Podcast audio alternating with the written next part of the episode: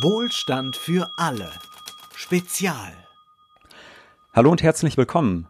Hallo Christian. Hallo Ole. Ja, die aufmerksamen Zuhörer werden schon mitbekommen haben, heute ist etwas anders als sonst. Es ist ein Wohlstand für alle Spezial und ich freue mich, Christian Baron begrüßen zu dürfen, der neulich sein Erstlingswerk veröffentlicht hat. Das heißt, ein Mann seiner Klasse und ist im Klassenverlag erschienen. Und wir wollen heute mit Christian über Klasse sprechen, aber auch über Armut. Und bevor wir zu dir kommen und äh, vielleicht auch, dass du uns ein bisschen was von dir erzählst, möchte ich erstmal wissen, dein äh, Werk heißt ja schon ein Mann seiner Klasse. Leben wir in einer Klassengesellschaft? Gibt es überhaupt noch Klassen? Viele sagen ja, es gibt nur so Schichten, aber Klassen, das gab es vielleicht mal im 19. Jahrhundert, aber das ist doch vorbei. Ja, eine sehr schöne Einstiegsfrage. Genauso gut hättest du mich jetzt wahrscheinlich auch fragen können, haben wir eigentlich noch Sexismus in unserer Gesellschaft, wo wir doch die MeToo-Debatte haben und alle darüber geredet haben und alles ist doch jetzt wohl weg. Nein, natürlich leben wir noch immer in einer Klassengesellschaft und nimmt man die Trennung von Produktionsmitteln, äh, was das Eigentum angeht, und die abhängige Erwerbsarbeit zum Maßstab, dann leben wir in Deutschland sogar in einer Klassengesellschaft, wie wir sie noch nie hatten, weil die Arbeiterklasse so groß ist, wie sie noch nie war. Ähm, der klassische Definitionsansatz ähm, ist ja so, zur Arbeiterklasse gehören alle diejenigen, die gezwungen sind, um überleben zu können, einer abhängigen Erwerbsarbeit nachzugehen. Also du oder ich, wir könnten jetzt nicht morgen zu unserem Chef gehen und sagen, weißt du was, ich habe jetzt keinen Bock mehr zu arbeiten, zumindest nicht gegen äh, Lohn. Ich werde jetzt ab morgen nur noch ehrenamtlich im Tierheim arbeiten. Das wäre so ein, einer meiner Träume. Geht aber nicht, weil dann würden wir verhungern und ähm, ja, könnten dann nicht mehr im Tierheim arbeiten. Äh, das geht eben nicht. Und dem gegenüber steht eben die Kapitalistenklasse, die im Eigentum der Produktionsmittel äh, sind. Das bedeutet, mhm. sie bestimmen ähm, darüber, also sie bestimmen nicht allein darüber, aber sie haben zumindest die bessere Verhandlungsmacht, wenn es darum geht, welchen Lohn bekommt man. Und äh, diese Grundstruktur ist bei aller Ausdifferenzierung in dieser Gesellschaft nach wie vor vorhanden. Hm. Und wann hast du das zum ersten Mal bemerkt und hat sich das bei dir im Leben zum ersten Mal so bemerkbar gemacht, dass wir in einer Klassengesellschaft leben? In meiner frühen Kindheit natürlich noch relativ wenig. Ähm, da hat sich das gar nicht so richtig in mein Bewusstsein geschlichen, aber es war doch vorhanden. Also ähm, wir waren eine Familie, ich bin in den 90er Jahren aufgewachsen. Das muss man vielleicht dazu sagen. Da spielt auch das Buch überwiegend. Ja. Ähm, wir waren so eine kleine Kernfamilie, die sich abgeschottet hat nach außen. Also uns war es sehr wichtig, offensichtlich, dass nicht viele Einflüsse von außen reinkommen. Und zwar das lag vor allem an der Scham, die mhm. meine Eltern vor allen Dingen empfunden haben. Und dann war für mich die Armut, in der wir gelebt haben, einfach normal. Also es war normal, dass ab und zu mal der Strom nicht mehr anging. Es war normal, dass wir keine Heizung hatten. Und es war normal, dass wir manchmal ähm, nicht mehr genug zu essen hatten, weil am Ende des Geldes noch zu viel Monat übrig war. Mhm. Geändert hat sich das erst, als ich in die Schule gekommen bin. Ich war auch vorher nicht im Kindergarten wegen der Gebühren, die wir da hätten zahlen müssen. Da habe ich dann auf einmal Freunde gehabt, die ähm, ganz andere Dinge sich leisten konnten als wir und ich habe das nicht verstanden, weil deren Väter ist genauso wie mein Vater arbeiten gegangen und äh, abends dann kaputt geschafft nach Hause gekommen. Ich habe nicht ganz zusammengekriegt, warum wir dann so viel ärmer sind. Das war so das erste Mal, dass mir das bewusst geworden ist und später dann, als es auch um den Übergang in die weiterführende Schule ging, mhm. da hat sich das zum ersten Mal sehr stark und bewusst bemerkbar gemacht. Ich hatte zwar eine Gymnasialempfehlung auf meinem Grundschulzeugnis, aber ähm, wurde an keinem Gymnasium angenommen. Und das lag vor allen Dingen daran, dass man sich meine soziale Herkunft angesehen hat und dachte, ah ja, okay, der kriegt von zu Hause ja gar keine Unterstützung. Mhm. Spätestens in der siebten Klasse braucht er vielleicht sogar Nachhilfe, das äh, geht ja überhaupt nicht. Der soll doch erstmal an eine Hauptschule oder an eine Realschule gehen. Mhm. Und nur aufgrund des ähm, großen Engagements meiner Tante damals ähm, ging es dann, dass ich, genauso wie mein Bruder, auf eine Gesamtschule gekommen sind. Eine Schulform, die noch immer sehr selten ist in Deutschland, ähm, auf der ich dann später auch Abitur machen konnte. Also das waren so die prägenden Erinnerungen in den ersten 18 Jahren meines Lebens. Und wie, wie war das im Rest deiner Familie? Also wenn du jetzt Abitur gemacht hast, du hast danach ja dann auch noch studiert. Wie war das bei deinen Geschwistern? Also wie ging deren Lebensweg weiter? Also ich glaube, man muss zunächst einmal ähm, sagen, die Tatsache, dass ich studiert habe und jetzt heute als Journalist in einer mhm. Großstadt arbeiten kann, meine Geschwister, das muss man vielleicht auch wissen und sagen, haben allesamt ähm, nur den Hauptschulabschluss, nur in Anführungszeichen, das ist mir sehr wichtig, ja. ähm, und keinen Beruf gelernt. Die leben auch noch immer in Kaiserslautern, wo wir herkommen. und haben eben einen ganz anderen Weg gewählt oder sind einen anderen Weg gegangen. Gewählt würden, äh, würde man vielleicht im herrschenden Narrativ sagen, denn sie hatten auch kaum eine Chance. Es ist so, dass relativ früh in mir der Bildungshunger geweckt wurde. Die Gründe kann ich nicht genau nachvollziehen. Was ich aber weiß, ist, dass es Menschen gab, die in mir irgendwie jemand gesehen haben, aus dem mal was werden kann, wie man so schön sagt. Und ich habe dann relativ schnell gemerkt, dass sowohl bei Lehrerinnen als auch bei verschiedenen Freunden meiner Familie und so weiter und auch beim Jugendamt, das später für uns zuständig wurde, da gab es Leute, die haben mich gefördert. Die haben gesagt, toll, wie du das machst, deine guten Noten, mach weiter so. Ich habe davon also Anerkennung gekriegt. Mhm. Und mein Bruder vor allen Dingen, der ähnlich, ähnlichen Alter ist wie ich, meine Schwestern später auch, die haben diese Anerkennung so nicht bekommen. Ja und mussten sich andere Anerkennungsquellen suchen. Und wenn du von zu Hause aus ähm, nicht diese grundlegende Selbstverständlichkeit, was das Thema Bildung angeht, hast, dann gehst du automatisch äh, einen anderen Weg als den zu Abitur und Studium. Und das war der einzige Grund, warum ich das machen konnte. Und du hast ja eben auch schon gesagt, dein Vater, der hat gearbeitet wie äh, die Väter deiner Mitschüler auch und trotzdem war am Ende nicht genug Geld da. Was haben denn deine Eltern gemacht beruflich? Meine Mutter war äh, ungelernte ähm, Hausfrau. Sie hat ähm, sich bei uns zu Hause um die Kinder gekümmert, in den Haushalt und mein Vater ist nach der Hauptschule von der äh, Schule gegangen und hat auch keinen Beruf gelernt. Der war sein Leben lang Möbelpacker. Mhm. Und ähm, was ich interessant fand bei der Lektüre deines Buches, also du erzählst sehr viel über dein Leben, du erzählst aber auch viel aus deiner Familie und da wird auch viel äh, an Dialogen beschrieben, wie deine Eltern miteinander sprechen, wie vielleicht dein Vater mit deinem Onkel spricht. Und was man immer merkt, ist, dass da dieses äh, Leistungsethos, was in der gesamten Gesellschaft äh, existiert, auch mitschwingt tatsächlich. Also diese Idee, äh, wenn man hart arbeitet, dann ähm, schafft man es auch. Das, äh, selbst bei denen, die so arm sind wie deine Eltern, schwingt das in den Aussagen immer noch mit. Also da sagt dein Vater zum Beispiel einmal zu deiner Mutter, als sie hochschwanger ist, äh, sie solle mal nicht so eine Kugel vor sich her schieben und jeder, der Arbeit suche, der könne die auch finden. Also diese Einstellung, wo eigentlich die Ärmsten in der Gesellschaft doch an, am eigenen Leib erfahren müssten, dass es nicht stimmt, was da gesagt wird, die findet man da genauso. Woran liegt das? Oder kannst du das dir irgendwie erklären? Ja, also zunächst mal ähm, ist es so, dass ähm, wir Linke, die wir jetzt dann immer wieder uns schön unterhalten können darüber, was die Arbeiterklasse ist mhm. und was sie sein soll, ähm, haben dann häufiger auch mal so ein idealisiertes Bild und denken, Solidarität ist doch, muss doch da sein, wenn ein objektives Klasseninteresse vorliegt, dass die Leute die Ausbeutung beenden mhm. müssen. Also jetzt in diesen ganzen abstrakten Kategorien gesprochen. Und ich bin, der ich in den 90er Jahren aufgewachsen bin, ähm, habe eben, wie du schon gesagt hast, diesen Vater mit diesem strengen Arbeitsethos gehabt. Der wäre auch niemals zum Sozialamt gegangen, selbst wenn wir äh, am Verhungern gewesen wären. Mhm. Der hätte den Teufel getan und sich da mit denen, wie er es genannt hat, den Assis da in eine mhm. Reihe zu stellen. Für ihn war das wahnsinnig wichtig und es ist eben so, dass schon in den 90er Jahren, nicht erst seit Hartz IV, auch im bundesrepublikanischen Sozialstaat schon fest verankert war, diese Vorstellung, dass wenn du arm bist, bist du in erster Linie selbst dafür verantwortlich. Hm. Und daraus ähm, ziehen natürlich Menschen die Konsequenz, dass sie sagen, oh Gott, ich will auf keinen Fall ins Visier geraten hm. der anderen. Ich will auf keinen Fall dieses Stigma mir antun. Und mein Vater hat dann eben offenbar das Selbstbild gehabt, dass er immerhin noch arbeiten geht, also sich noch eine kleine Stufe über denen gesehen hat, die eben nicht arbeiten gegangen sind und auf die er dann noch herabblicken konnte. Also das Prinzip, das man äh, immer wieder beobachten kann, das gilt für alle sozialen Klassen gleichermaßen. Nach oben buckeln und nach unten treten. Das war auch bei meinem Vater leider so. Das heißt, die Solidarität ist äh, ganz unten auch nicht stärker als ganz oben, wenn man so will. Ganz so einfach würde ich es vielleicht auch nicht sagen. Ich, ähm, meine Alltagsbeobachtung sagt mir schon, dass im Zweifel die Solidarität bei denjenigen, die wissen, was es heißt, in Armut zu leben, schon größer ist als bei denen, die keinen Bezug dazu haben. Das ist auch wissenschaftlich bestätigt, wenn ich das mal sagen darf. Der Elitenforscher Michael Hartmann hat da äh, ganz tolle ähm, Forschung zu betrieben, viele Jahre lang. Auch mehrere Bücher dazu geschrieben, jüngst erst die Abgehobenen. Mhm.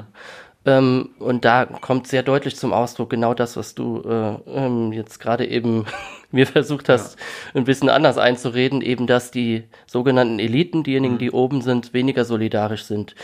Trotzdem, und das muss man dann eben auch immer wieder klar feststellen, wir leben alle im Kapitalismus, wir sind alle Männer und Frauen unserer Klasse. Das heißt, wir sind alle diejenigen, die wir aufgrund unserer äh, sozialen Klassenzugehörigkeit, unserer Prägung, unserer sozialen Umwelt in der Vergangenheit unseres Lebens sein müssen. Mhm. Und deswegen handeln wir dann natürlich auch in der Logik des Kapitalismus, in dem wir nun mal leben. Mhm. Nee, ich meinte auch gar nicht unbedingt, dass, ähm, dass arme Menschen weniger solidarisch äh, zwangsläufig sind, sondern dass, äh, dass sich Reiche und Wohlhabende eher als Klasse, wenn man so will, verstehen und sich eher miteinander verbünden. Also der große Investor Warren Buffett, der sagt ja mal, es ist Klassenkampf und das ist meine Klasse, die gewinnt. Und ich habe das Gefühl, dieses ähm, dieses Verständnis, das ist ähm, bei, bei ärmeren Menschen nicht so da, dass man sich als Klasse fühlt. Also du beschreibst zum Beispiel in deinem Werk ja auch, ähm, dass meinetwegen dein Vater sich ärgert, wenn du mit einem ausländischen Jungen spielst und dann halt sagt, nee, äh, die wollen ja nur Sozialleistungen abgreifen, anstatt äh, dass man sich da solidarisiert. So. Äh. Ja, ja, das stimmt. Ähm, und das hängt mit diesem zentralen Versprechen des Kapitalismus zusammen, ähm, von dem du auch schon äh, gesprochen hast, nämlich jeder kann es aus eigener Kraft schaffen, wenn er sich nur genug anstrengt. Das ist ja sozusagen der Konsens, auf dem auch die ganze Bundesrepublik Deutschland aufgebaut ist. Nach dem äh, Zweiten Weltkrieg, diesem furchtbaren Verbrechen der Deutschen, äh, wollte man äh, eine stolze Nation werden, die rechtschaffen ist. Und dann gab es das sogenannte Wirtschaftswunder. Es gab ähm, die sogenannte Bildungsexpansion, nachdem Willy Brandt Kanzler wurde. Und dann gab es ja wirklich diese kurze Phase im Kapitalismus, in der man glauben konnte, es ist vielleicht wirklich möglich, ähm, dieses Versprechen einzulösen. Und Wohlstand für alle? Wohlstand für alle, ja, das ist das Ludwig Erhards äh, Zitat, ja genau. Es hat sich eigentlich schon in den letzten 40 Jahren gezeigt, dass das Quatsch ist. Also, ähm, dass das einfach nicht wahr ist und nur diese kurze Phase eben möglich war. Und ähm, trotzdem ist dieses ideologische Denken, wir leben ja in einer Schichtgesellschaft mhm. und nicht in einer Klassengesellschaft. Schicht definiert sich ja auch dadurch, in erster Linie, dass man sagt, aus eigener Kraft kann ich die Schicht auch wechseln. Es ist viel durchlässiger, während die Klassengesellschaft eine geschlossene ähm, Gesellschaft ist. Ja, das hat sich ideologisch so festgefügt und es wird im Übrigen auch bis heute in den Schulen so gelehrt, dass wir in einer Schichtgesellschaft leben mhm.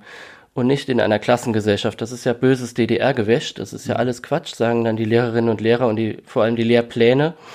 Und dann darf man sich natürlich auch nicht wundern, ähm, dass in der gesamten Gesellschaft es mit der Solidarität mhm. und dem subjektiven Klassenbewusstsein mhm. ein bisschen schleppend vorangeht.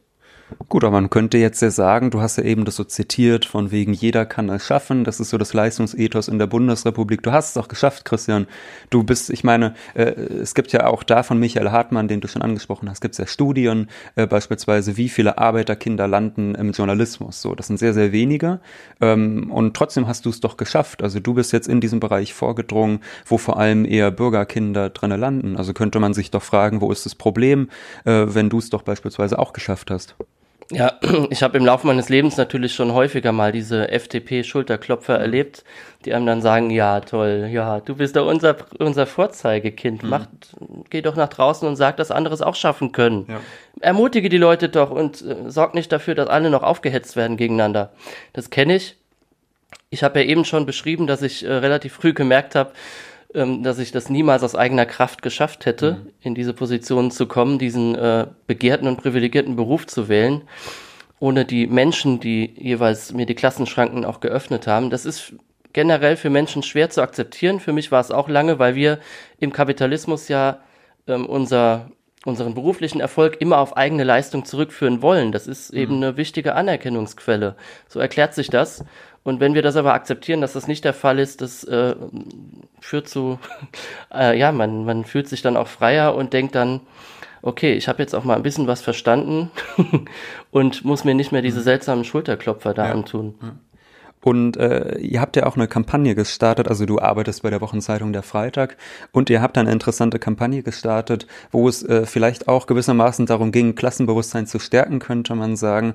Und zwar, die hieß unten. Das war so eine Art Antwort auf MeToo. Ihr habt gesagt, wir haben durch MeToo eine große Solidarisierungswelle erlebt unter Frauen, äh, die sexuell misshandelt worden sind. Und jetzt sagen wir, gut, ähm, jetzt sollen diejenigen, die arm sind und die im Prekariat leben, sich mal äh, melden. Und dann habt ihr den Hashtag Hashtag unten gestartet. Und das war ja tatsächlich ein sehr großer Erfolg. Äh, und da gab es aber auch ganz verrückte Reaktionen, so wie das, was du eben beschrieben hast mit diesem Leistungsethos. Da schrieb zum Beispiel der Musiker Jan Delay auf Twitter, er finde es affig und vermessen, was ihr da gemacht habt beim Freitag. Er habe Armut selbst erlebt und, Zitat, den Arsch hochgekriegt, statt rumzujammern. Und er kann jetzt 100 Stories zu Hashtag oben schildern. Ja, was, was ist dir dazu eingefallen? Ja, zuerst mal habe ich gedacht, ähm, traurig, dieser, dieser Jan Delay, andere mhm. Rapper heute, die prahlen mit ihren Bitches und der muss jetzt hier so tun, als äh, wäre, äh, müsste es einen Hashtag oben geben, mhm. auf den er sich dann irgendwie was einbildet. Also völlig verrückt. Diese Reaktion war aber auch für uns wirklich sehr dankbar, weil da ja alles drin steckt, mhm. womit man die neoliberale Gesellschaft analysieren, die neoliberale Klassengesellschaft, um das nochmal zu sagen, analysieren muss.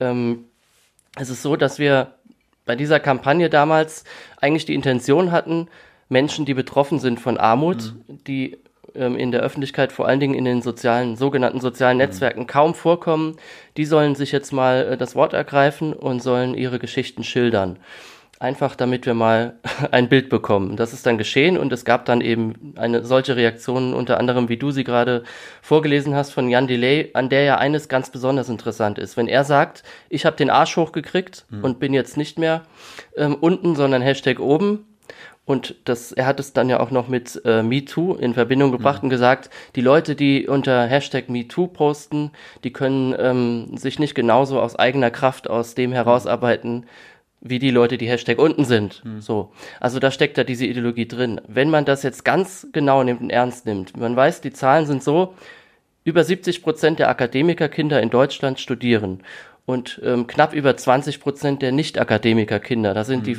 gut verdienenden Facharbeiter auch schon mit eingerechnet. Mhm. So, wenn man diese Zahl sich anguckt und dann Jan Delay recht gibt, dann muss man ja sagen, okay, dann sind diejenigen, die in armen Verhältnissen aufwachsen, automatisch von Natur aus dümmer mhm. als diejenigen, die in reichen und wohlhabenden Verhältnissen hineingeboren werden. Das ist ja so die Logik. Mhm.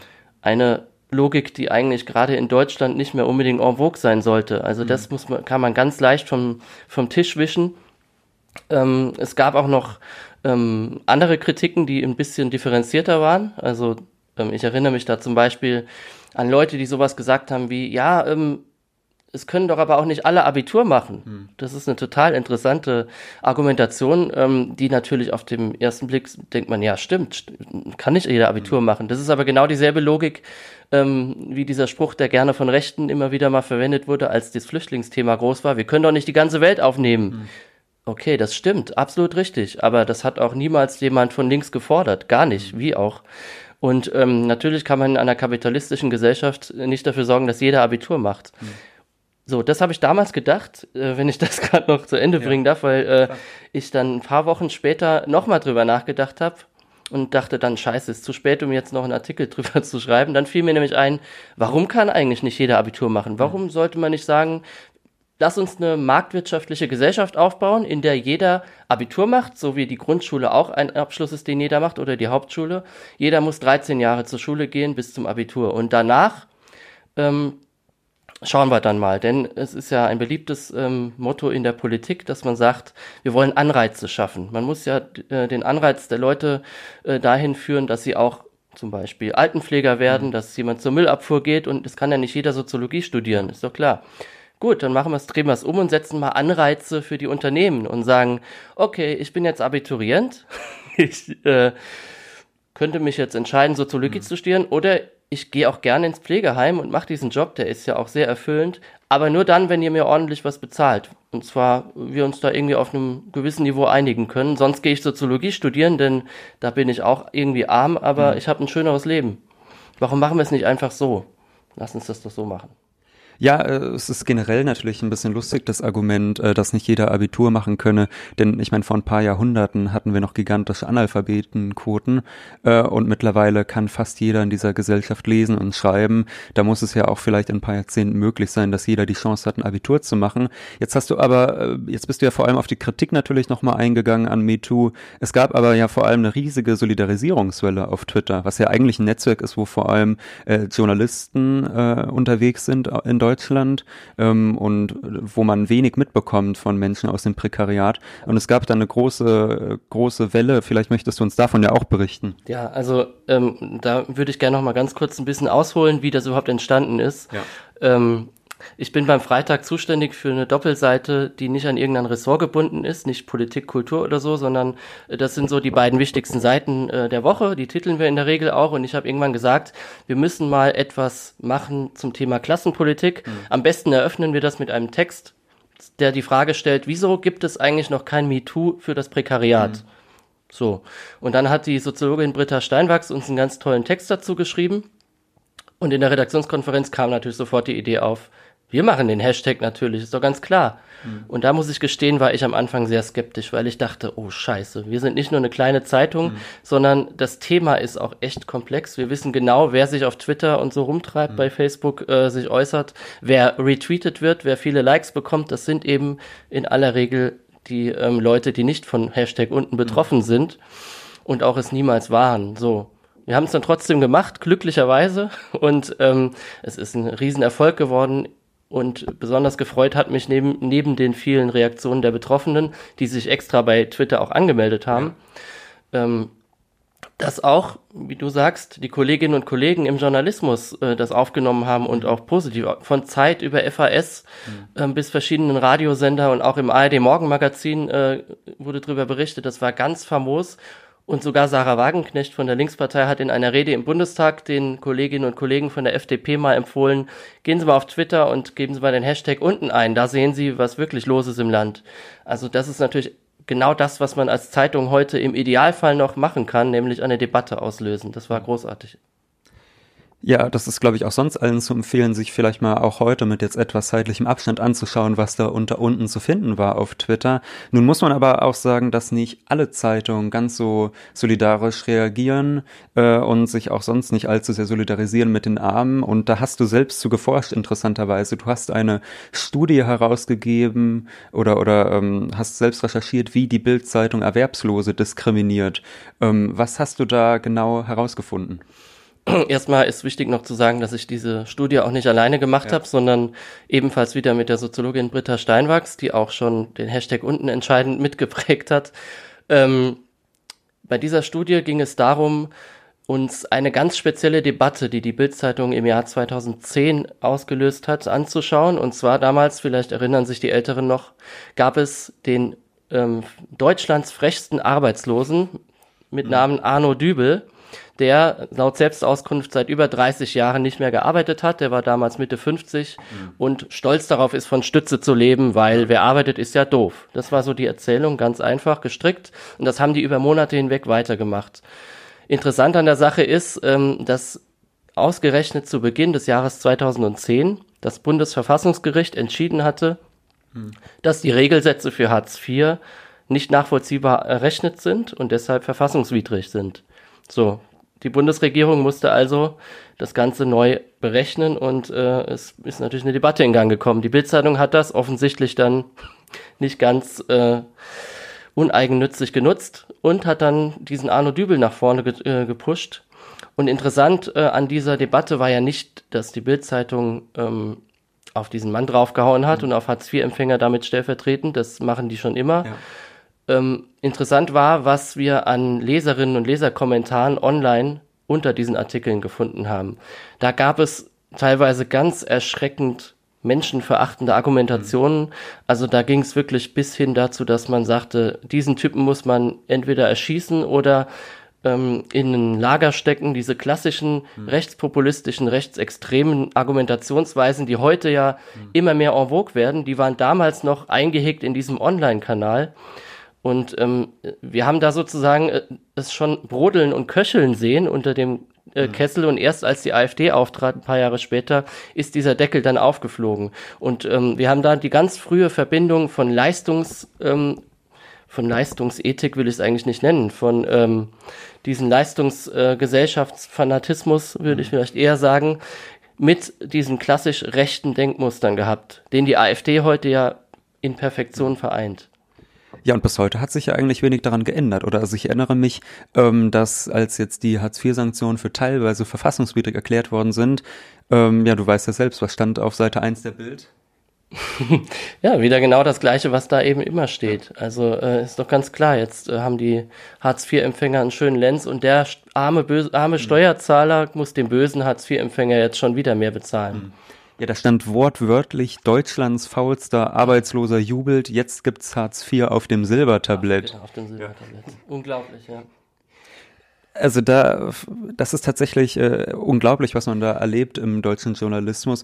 Und das liegt aber auch sicherlich daran, wenn man sich die Herkunft anschaut, wo kommen die Menschen her, die journalistisch tätig sind, oder? Also die, die bei den großen Zeitungen arbeiten, die kommen relativ selten von unten oder Hashtag unten. Ja, da gibt's auch äh, ganze Doktorarbeiten, äh, die dazu geschrieben wurden. Eine davon von äh, Clarissa Luke heißt die, glaube ich, die Soziologin, die bei Michael Hartmann promoviert hat. Die hat sich das journalistische Feld mal angesehen und kam zu dem Ergebnis, dass mehr als drei Viertel aller Journalistinnen und Journalisten in Deutschland einen ähm, Herkunfts Herkunft haben, also deren Eltern haben äh, dann im, als Angestellte oder als Beamte im gehobenen oder im höchsten Dienst gearbeitet und ähm, dann gibt's noch eine andere Studie, die ich interessant fand, von dem Politikwissenschaftler Peter Ziegler. Der hat sich mal Journalistenschüler angesehen. Also Journalistenschulen sind ähm, nicht verpflichtend, wenn es um die Journalistenausbildung geht, aber jeder will dahin, weil wenn man dort ein Ticket bekommt, dort seine Ausbildung machen darf, dann ist die Karriere eigentlich gesichert. Mhm. Und ähm, auch die soziale Herkunft dieser Schüler hat er ähm, erforscht und er kam zu dem Ergebnis, dass mehr als, auch wieder mehr als drei Viertel diese Herkunft hatten und kein einziges Mal, er hat wirklich mehrere Jahrgänge durchforstet, kam diese ähm, Herkunft als äh, des Arbeiters vor. Also es gibt das einfach faktisch fast gar nicht. Natürlich ist es dann so, dass das äh, sich niederschlagen muss nachher in der äh, Berichterstattung. Da muss man ja gar kein Verschwörungstheoretiker sein, wenn die Sozialstruktur ist, wie sie ist. Es ist wahnsinnig schwer in Deutschland ähm, aus einem nicht akademischen Elternhaus zu stammen und dann Journalist zu werden. Mhm. Und ähm, du bist dann ja später auch an die Universität gegangen, du hast studiert. Und wie war das dann dort für dich? Also du hast ja erzählt, dass du der Einzige bist aus deiner Familie, der studiert hat. Wie war das dann in diesem Milieu? Ich habe mich erstmal gefühlt wie ein Alien. Also es war so, dass ich bis kurz zuvor noch jeden Tag ganz normal in meinem Dialekt gesprochen habe. Das mhm. ist jetzt äh, bei uns in der Pfalz äh, sehr üblich, mehr als vielleicht anderswo. Insofern ist das ein ganz besonders prägnantes Beispiel. Aber natürlich nicht das einzige. Vor allen Dingen ähm, war es so, dass ich an Kleinigkeiten immer wieder gemerkt habe, dass ich irgendwo nicht dazugehöre zu diesem neuen studentischen, akademischen Milieu. Ich ähm, wollte dann relativ schnell politisch aktiv werden zum Beispiel und bin äh, in entsprechende linke Gruppen gegangen und ich habe mir das vorher offenbar sehr romantisch vorgestellt, mhm. weil ich dachte, ja, die, so einen wie mich werden die da erst recht mit offenen Armen empfangen und da wird es auch sicher einige geben, die eine ähnliche Herkunft haben wie ich. Überhaupt nicht. Also ähm, da kam es dann immer wieder vor, dass ich entweder wegen meines Dialekts gefoppt wurde oder eben, ähm, weil ich bestimmte Theorien nicht kannte oder mhm. weil ich ähm, noch nicht so auf Zack war, was die die Idee des äh, Sozialismus oder das, was wir eigentlich alle erreichen wollen, ähm, anging dass ich ähm, nicht nur dieses Name-Dropping nicht ähm, hingekriegt habe, ich habe auch ähm, dann auch das Falsche gesagt. Also sowas wie, ähm, die SPD ist vielleicht ja doch nicht so schlimm, da können wir ja da unten dann natürlich, dann geht's gleich richtig mhm. los, ohne erstmal zu überlegen, okay, mit wem haben wir es hier eigentlich zu tun? Also darüber wollte überhaupt niemand was wissen. Es ging ausschließlich darum, bist du jetzt schon auf Linie oder nicht? Und das wirkt sich natürlich für jemanden, der dieses ganze habituelle Getue, dass man im äh, im akademischen Zirkus so an den Tag legen muss, niemals gelernt hat. Als solcher ist man dann natürlich besonders ähm, in der, ja, wird man sofort ausgeschlossen. Da gibt's gar keine Chance. Hm. Ja, du hast ja auch dazu ein Buch geschrieben, das heißt Proleten, Pöbel, Parasiten, warum die Linken die Arbeiter verachten. Und ich glaube, da war es relativ klar, was du damit bezwecken wolltest, äh, dass es da auch mal darum ging, quasi in die linke Debatte äh, einzuwerfen, dass äh, gerade Arbeiterkinder sich da häufig diskriminiert fühlen. Was mich jetzt vielleicht noch interessieren würde, wäre, was möchtest du mit deinem ähm, Erst, also mit deinem literarischen Erstlingswerk, was jetzt neu erschienen ist, erreichen? Denn du schreibst zum Beispiel da drinnen von den über Generationen hinweg vererbten Sozial Sozialhilfekörpern. Und das erinnert mich beispielsweise an Emil Solar, der versucht hat, so eine Art Natur- und Sozialgeschichte ähm, von Familien zu zeichnen. Also der versucht hat, sowohl äh, naturwissenschaftlich, aber auch soziologisch zu gucken, äh, wie die Gesellschaft aussieht. Äh, daran hat mich das erinnert und von daher habe ich mich gefragt, was möchtest du mit deinem Buch bezwecken? Den Kommunismus erreichen, ganz klar. Ja? ja, nichts, kein bisschen geringer. Nein, also ähm, auch der Vergleich mit Solar, der mich natürlich sehr ehrt, ist natürlich zu hoch gegriffen, das weißt du sicher auch. Ähm, es ist ja so, dass ich dieses, wie du gesagt hast, dieses Sachbuch vorher geschrieben habe, das sich eher an die, an meine linken Freunde gewendet hat mhm. und ähm, ein bisschen, wie man heute so schön sagt, äh, ähm, ja, ein bisschen Sensibilität erzeugen sollte mhm. bei diesen Menschen. Ich glaube, man sagt heute Awareness. Ja, ich wollte, ich habe den auch im Kopf gehabt, wollte es aber dann doch nicht sagen. Äh, Sensibilität finde ich da schöner, mhm. ähm, das versteht man auch viel mehr. Äh, auf jeden Fall ist es so, dass ich dann bei diesem Buch äh, Ein Mann seiner Klasse jetzt relativ schnell gemerkt habe, das muss ein rein literarischer Zugang zu diesem mhm. Thema sein. Denn Literatur kann etwas, das ein Sachbuch, was Journalismus und was Wissenschaft am allerwenigsten können, nämlich Empathie erzeugen. Also wir leben für die Dauer der Lektüre eines literarischen Werkes ein anderes Leben. Wir schlüpfen in diese Person hinein. Und wenn sie uns auch noch so fern liegt in unserer eigenen Lebenswirklichkeit, wir tun das und wir werden nicht nur empathiefähig, wir fühlen nicht nur mit, sondern ähm, wir merken auch, dass ein Leben sich verändern kann, dass jedes menschliche Leben sich verändern kann und damit auch natürlich das politische, weil politische Strukturen sind immer von Menschen gemacht und können auch immer von Menschen geändert werden, wenn sie es denn nur wollen.